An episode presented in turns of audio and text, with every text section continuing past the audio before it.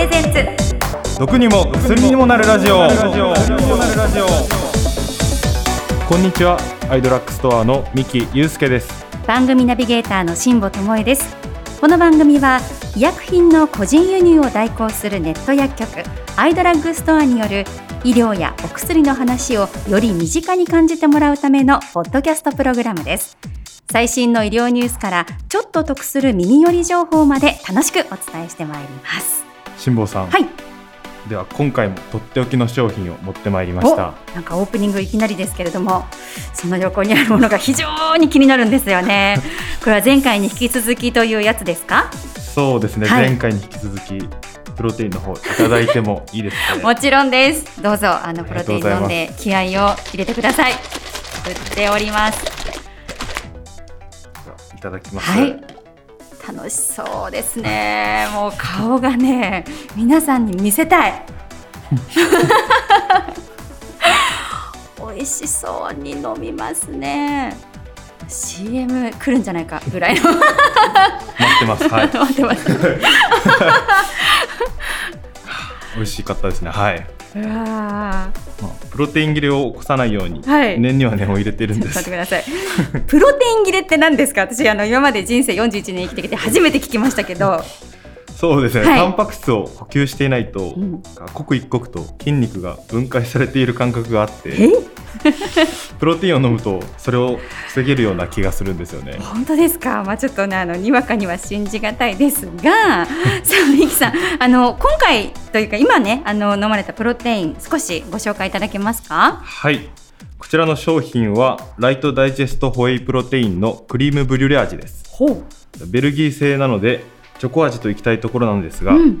クリームブリュレ味なんですねベルギー製。はい実はこの商品男性よりも女性の方が人気があるんですそうなんですか。これ女性に人気なのはどういった点なんですか？そうですねやっぱりこのクリームブリュレ味っていうのが大きな理由なのかなっていうふうに思いますね珍しいですか？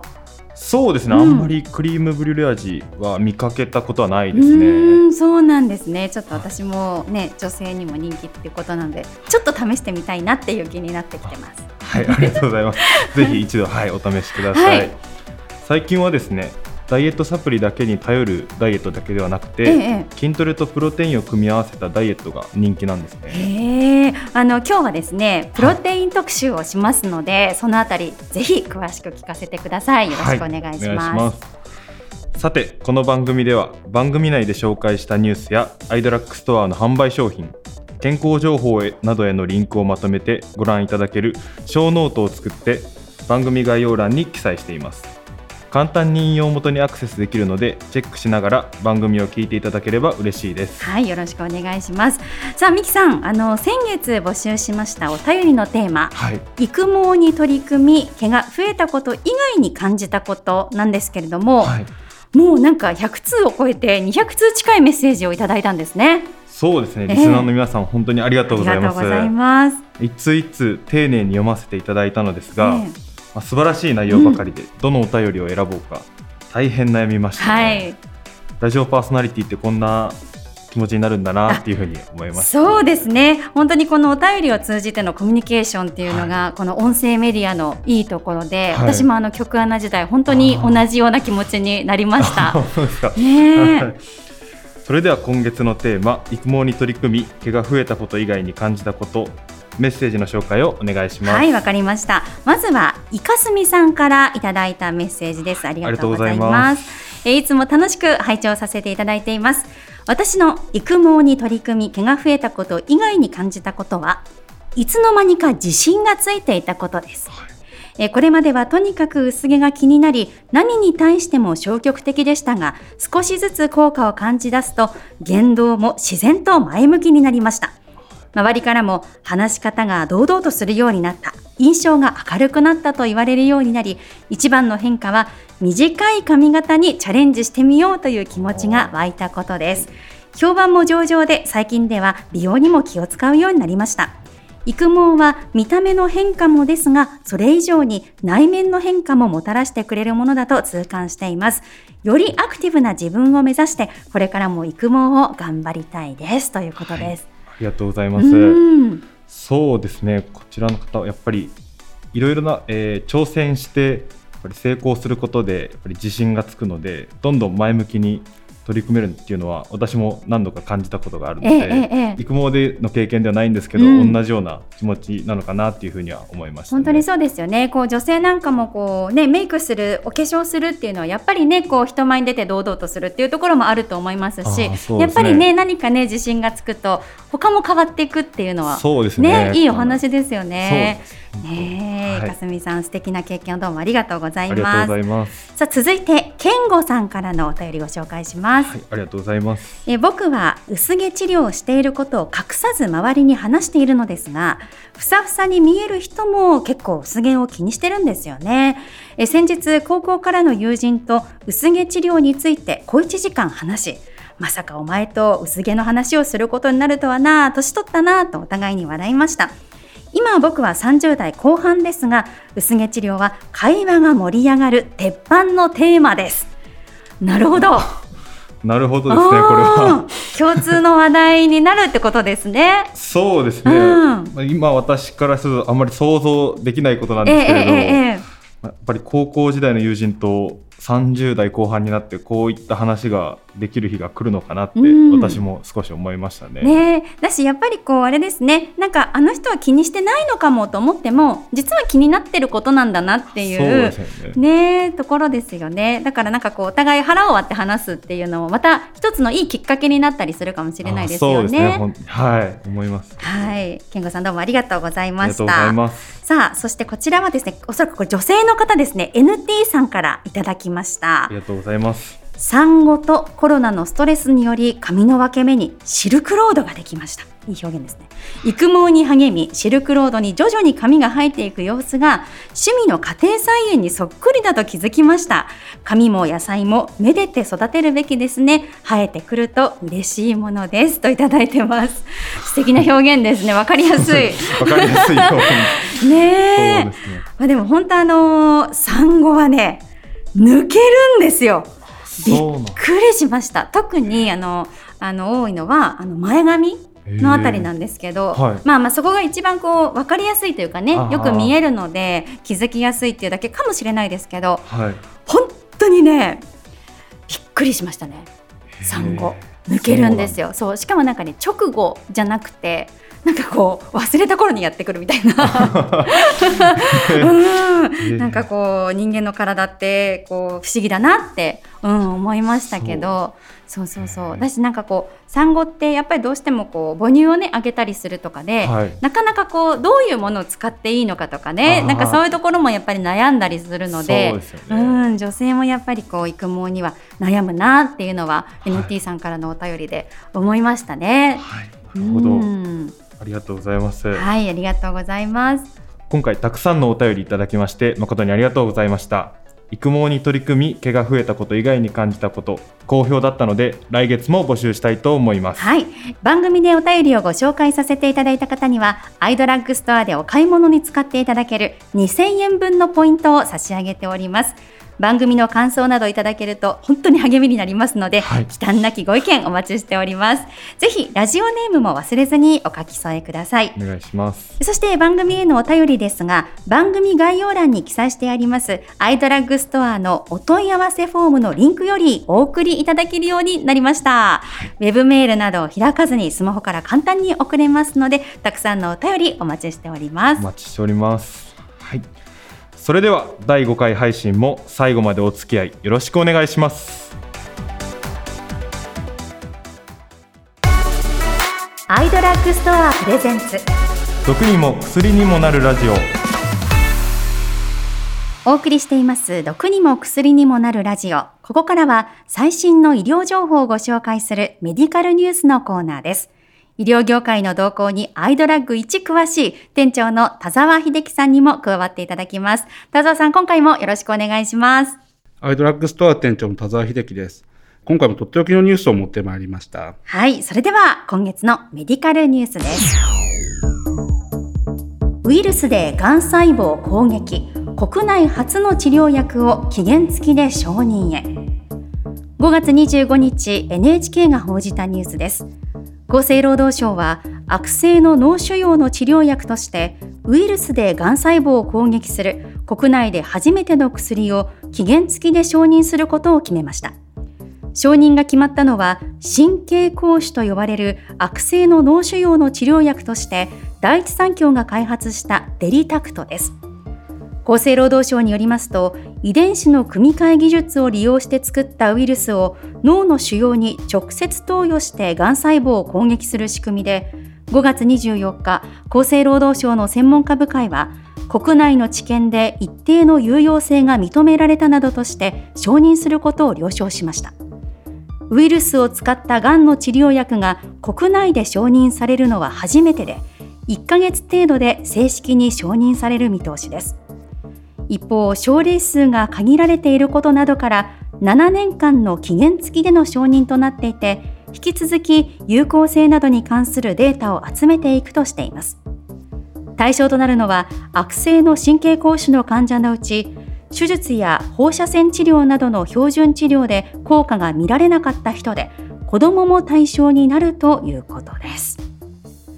さあ田沢さんすごいですねこれ。はい これは新しいタイプの治療薬で、はい、なんといってもウイルスを使ってがん細胞を破壊、溶解するというのが特徴です。えー、仕組みをできるだけ簡単に説明すると、甲子ヘルペスのウイルスをがん細胞の中だけで増殖するように遺伝子組み換えをして治療するというものです。承認されたのは脳腫瘍の中でも約2割と言われる悪性神経膠腫というものへの適用です。えー、脳内で増える悪性の腫瘍で、中でも代表的な膠芽腫は、国内に2500人前後の患者がいると言われていまして、はい、発症すると手足の痙攣などの神経障害が生じます。えー、また進行が早く非常に立ちが悪いがんの一種でした。そうなんですね。はい、えー、これをヘルペスで治すというんですから驚きです。うん、えー、どれだけすごいかというと、今回の臨床試験では、治療開始から1年後に生存した割合が92.3%と、うんうん、今までの治療法の15%という数字を大きく上回ったそうです。えー、まさに患者にとっては待望の治療薬になります。本当にそうですね。はい。えー、僕もヘルペス持ちなので、うん、甲子ヘルペスが発症すると非常に厄介な存在だと感じていました。うん、また、まあ、今の世の中、新型コロナウイルスの流行で様々な弊害が起きております。うんまあ、ウイルスがどれだけ人類の敵なのかを思い知らされたわけでもあるんですけれども、はい、まあ、一方でこのニュースによりがん細胞にとっても敵であったことが分かりました。まさに毒を持って毒を制すなんだなと感心しております。いや本当にこういう、はい、そのなんて言うんだろう、ずっと研究して研究してこういうことをこう発見するというかね、えー、で、まあ、継続的にその知見をっていうこの努力にも感謝ですよね。そうですね。ね本当にもう気の遠くなるような話だと思いますね。ああ、でも私もあのヘルペス、あの、どうしてもこうなんかちょっと免疫力落ちてたりとか疲れたりすると必ずある箇所にできるんですよ。はい。で、本当に厄介だなと思ってて、でもそれがこうやって役に立つっていう、しかもそのがん細胞の中だけで増殖するようにって、はあ、すごいですね。すね。もうただ単にも、すごいとしか言いようがないですけど、まあでも、あれですね、症例数がその限られていることから7年間の期限付きの承認ということですけど、まあこれから本当にこう有効性がね、どんどんどんどんこうデータとして積み重ねられていくと、またさらに希望が出てきますね。はい、あの研究はもうこれで終了というわけではありませんので、はい、引き続きいろんな症例でもあの研究が進められていくと思いますので、まあもしかしたら今後、えー、そういった適用症の拡大にもつながるとは思います。うんうん、そうなんですね。はい。ところで以前紹介したアルツハイマー治療薬のことを辛坊さん覚えてらっしゃいますか？はいはいはい。あのよくあのねニュースにもねなりましたしね当時ね、えー、はい。第2回で紹介したそのアデュカヌマブが、はい紹介した時は、えー、承認前だったんですけれども、ええつい先日の6月8日にアメリカ FDA で正式承認されたんです。これもまた本当にね、はい、すごい、えー、日本での承認はまだですが、うん、まあ、年内にも承認されるという見方があります。はい。まあ、すでにこのことは報道でも多く取り上げられてますので、うん、まあ、皆さんもご存知かと思いますが、この薬が患者様も含め、それに関わるご家族の方等の福音になることを私も願っております。そうですね。はい、あとは、あの、価格とかそういったところっていう部分ですかね。ねまたね、なんかこう、国内でもこう、承認されていくといいですし、あの、これって早期に使うのが有効っていうニュースでもこう読んだんですけど、そうですねだから今後はその認知症っていう部分でのその早期に発見するというかね、ええ認知症かもしれないっていうところ、そこの検査みたいなところがもっとこうどんどんとできるようになってくるとまたいいですよね。そうですね。あの、うんこの薬が、えー効くかどうかというか、あの、その、使うべきかという、あの、検査の方の、はい。まあ、そういう研究も進んでおりまして、それはまた別に承認されてまして、まあ、ですので、その検査の体制ももう整っている状態ではあります。うーん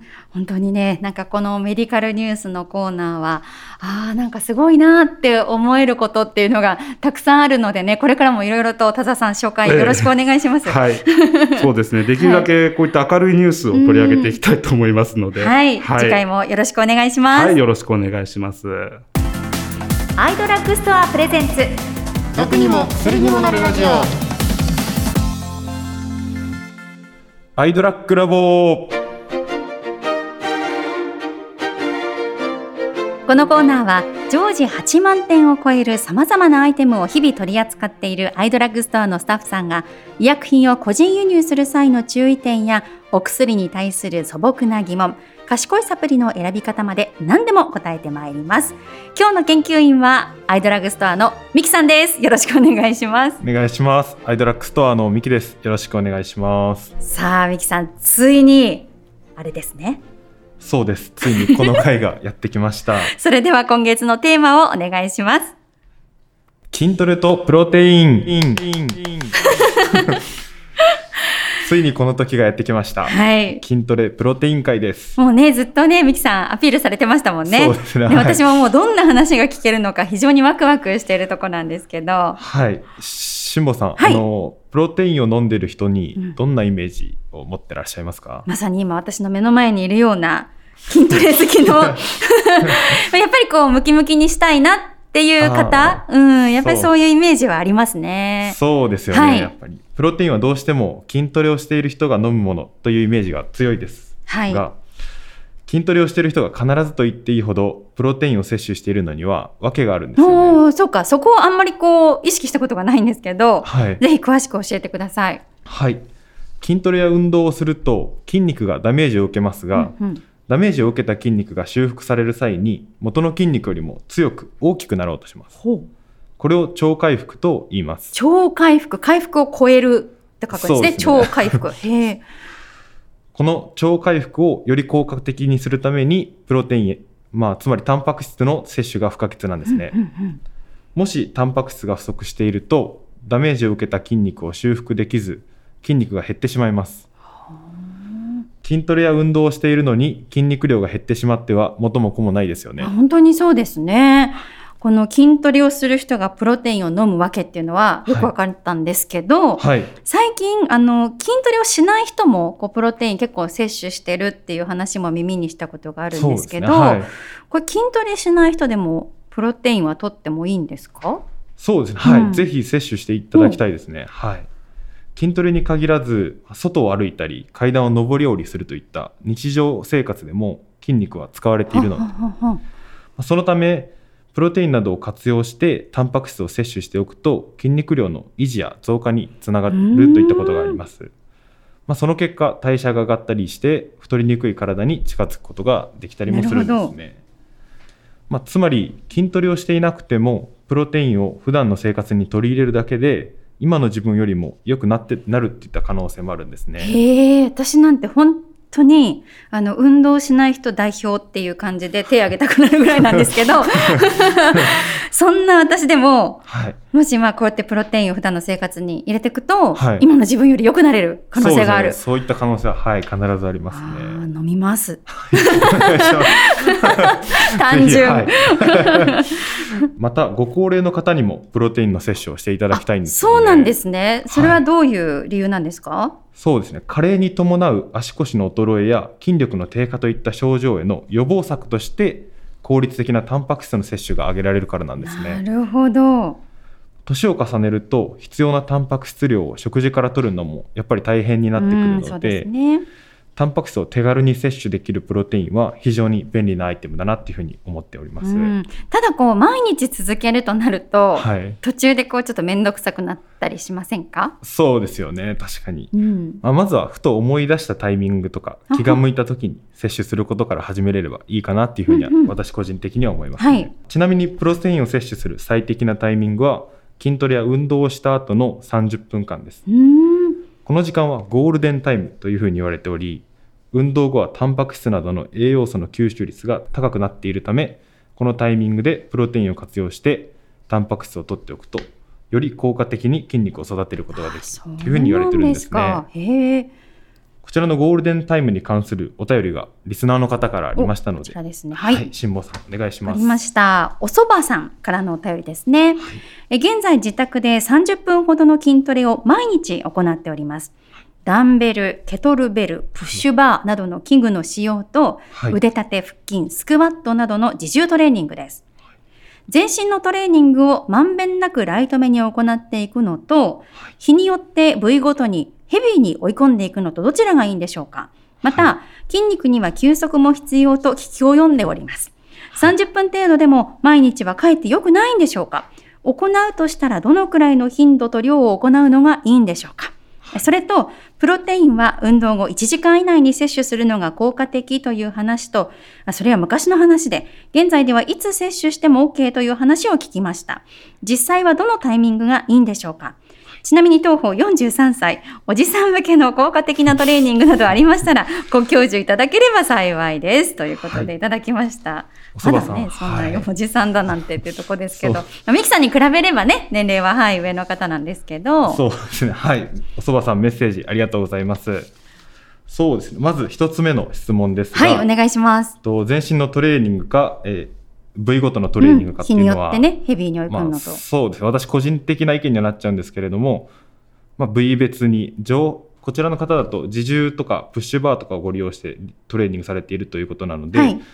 まあ一例として月曜日上半身火曜日下半身水曜日休み木曜日上半身金曜日下半身休みみたいな感じでと2日やって1日休みでトレーニングを続けるのがいいのかなっていうふうには思いますね。それはちなみにどうしてなんですか？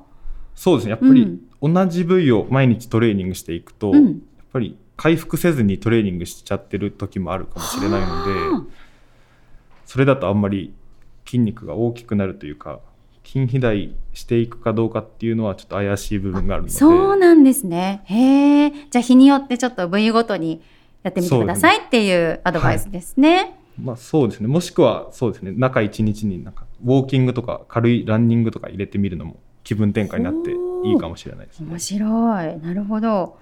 じゃあ今のお話でほら水曜日に休みみたいなのが入ったんですけど、はいこの2番のこはいの筋肉には休息も必要と聞いてますが、っていうことでどのくらいの頻度と量がいいですかっていう質問。そうですね、はい。そうです先ほどそうですねお伝えした通り、うんまあ、休みはできれば入れていただきたいかなっていうふうには思いますね。まあもしくはそうですねアクティブレストみたいな感じで、うん。ウォーキングとかランニングとか、ねあと水泳とかもいいかもしれないですね。そうなんですね。はへえ、アクティブレスト。はい、そう動かすけど休む。そうですね。ごめんなさい。すごい下手な訳訳し方ですけど。まあ、なんとなくそういうことですね。はい、楽しく運動しながら、うんまあ、休むみたいな感じなるほど、なるるほど。完全にだらっとするんじゃなくてってことですね。そうですなるほど。すいませんね。運動しないものでなんともいい表現が見つからなかった。で、3つ目の質問ですね。そのプロテイン運動後1時間以内に摂取するのは効果的と聞きましたが、実際どのタイミングがいいですかっていうところですけど。こちらはそうですね、はい。私は結構1日にどれだけタンパク質を摂取するかっていう部分に重きを置いてまして、はい。私今体重78キロとかなんですけど、はい。1日にだいたい160グラム取るっていうのを意識したりして取ってるので、まあ、特に1時間以内に摂取するっていうのが効果的かどうかっていうのはまあ賛否両論あるかと思うんですけど、さっきのあの、その、ゴールデンタイム？そうです。30分ね、筋トレや運動した後の30分間が、まあ一応ゴールデンタイムと言われてるっていうことなんで、まあその、もしかしたら忘れちゃうかもしれないみたいな方だったりとかだと、運動した後に今飲んどけば、ね。このゴールデンタイムってあるよっていうところですね。そっちの方が、はい、意識して取れるので、うんうんうん。トレーニング後に取った方がいいっていう方は、そちらを選んでいただくのもいいんですけれど、うんまあ、1日でどれだけタンパク質を取るかっていう方が、やっぱり筋肉の大きさにつながるのかなっていうふうには、個人的には、はい、感じてます。そうか、わかりました。おそばさんね、はいたくさんの質問をくださって、そうですね。ねえ、本当に嬉しいですね。あ ありがととうございます。はいまあ、こういった感じで、あの、筋トレのことならもう何でもミキさんが答えてくれますから、はい。え筋トレに関するお悩みや疑問質問ありましたらぜひ送ってください、えおすすめのプロテインやサプリメントトレーニングメニューなどもですね教えていただけると嬉しいですはい。番組でご紹介した方にはアイドラッグストアでお買い物に使える2000円分のポイントを差し上げておりますあなたのおすすめプロテインやサプリメント、ぜひ教えてください。以上アイドラッグラボのコーナーでしたさあそしてミキさん今月のアイドラッグストアおすすめ商品は何でしょうか？はい。本日ご紹介する商品は、冒頭で私が飲みました、ライトダイジェストホエイプロテインクリームブリュレ味です。うん、今回はもうとことんプロテインでいくわけですね。はい。とことん、はい、行かせてもらいます。あのこの商品本当にパッケージから美味しそうに見えます。ねはいパッケージのクリームブリュレのカラメルソースが焦げてる感じがたまらないですね。たまんないですね、これは。ね。そうですね。こちらの商品の特徴は主に2点あります。はい。一つ目は1杯あたりが76キロカロリーでタンパク質が15.4グラム含まれていることです、で大人の女性は1日にタンパク質50グラム程度の摂取が推奨されているんですけれども、まあ、こちらゆで卵に換算すると7.7個分なんですよね、ええー、そんなになんですか？はい、意外と多いんですよね。多いですね、はい。びっくりです。そのため1日にタンパク質を50グラム摂取する自信がないなという方には、1日1杯こちらの商品を取り入れると効率よくタンパク質の摂取ができます。でも本当にこう聞いてるとタンパク質って意識して摂取しないとなかなか取れないですね。そうですね。意うん外と取れていないことが多いですね。そうですね。続いて2つ目の特徴ですが、はい。ダマにならずさらっと飲めることなんですね。パウダーがダマになってしまうと舌触りがザラザラして悪いんでうんうんうん。私も実はダマが少し気になっちゃうタイプなんですね、そこで今回はせっかくなので辛坊さんにも飲んでいただきたいと思いお作りしてきまありしたがとうございます。すごい。めったにこんな私振ったりしないですよ。ミキさんが振ってたの見て 今見よう見まねですけど。じゃあちょっと早速いただきますね。ほうほうほうほう。匂い。甘い匂いがする。プロテインってそんな感じなんですね。すごいな。半ばスイーツみたいな 本当ですね。はいちょっといただきます。美味しい。えー、びっくり。え、ちょっと。あこれは、あの、私、プロテインのちょっとなんか、イメージ変わったかもしれないです。あよかったです これはすごい。いくらですか？これは。こちらははい。約25杯分で2980円となりますね、うんうんうんうん。まあ美味しいプロテインだと毎日飲むのが楽しくなるので間違いない。ぜひ一度自分の舌でお確かめください。全然あのダマな感じも本当にないですね、そうですこれね。本当にさらっとうん飲めるんで、最初に選ぶプロテインとしてはおすすめかなというふうに思いますね。はい。さらにアイドラッグストアの商品は1200円以上で送料無料となりますのでぜひお求めください、はい。アイドラッグストアプレゼンツ。毒にも薬にもなるラジオ。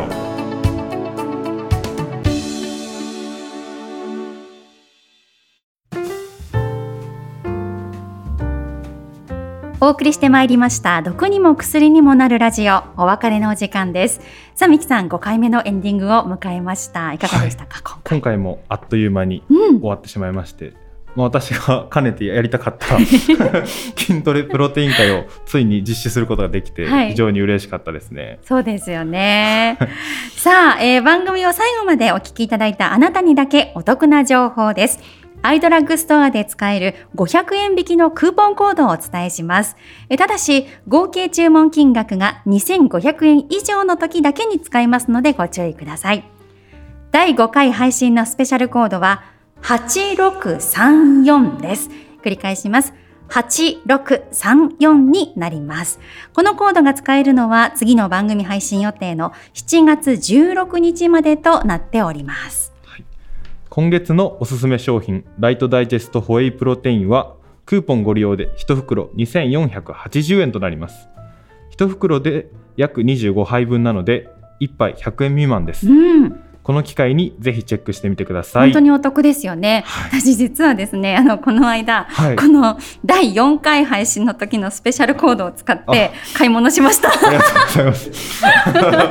ありがとうございます本当に。海外のスキンケアクリーム、はい。ずっと使ってるんですけど、はいはい。あのそれがもうなくなりそうで、はい。でアイドラッグストアにあるので あのこの500円もクーポン本当にありがたかったありです。がとうございます で結構早く届いて、はいうん、すごく便利に使わせていただきました。ありがとうございます、はい、ぜひ皆さんも使ってくださいおね願い。しますえー番組ではあなたからのメッセージお待ちしております。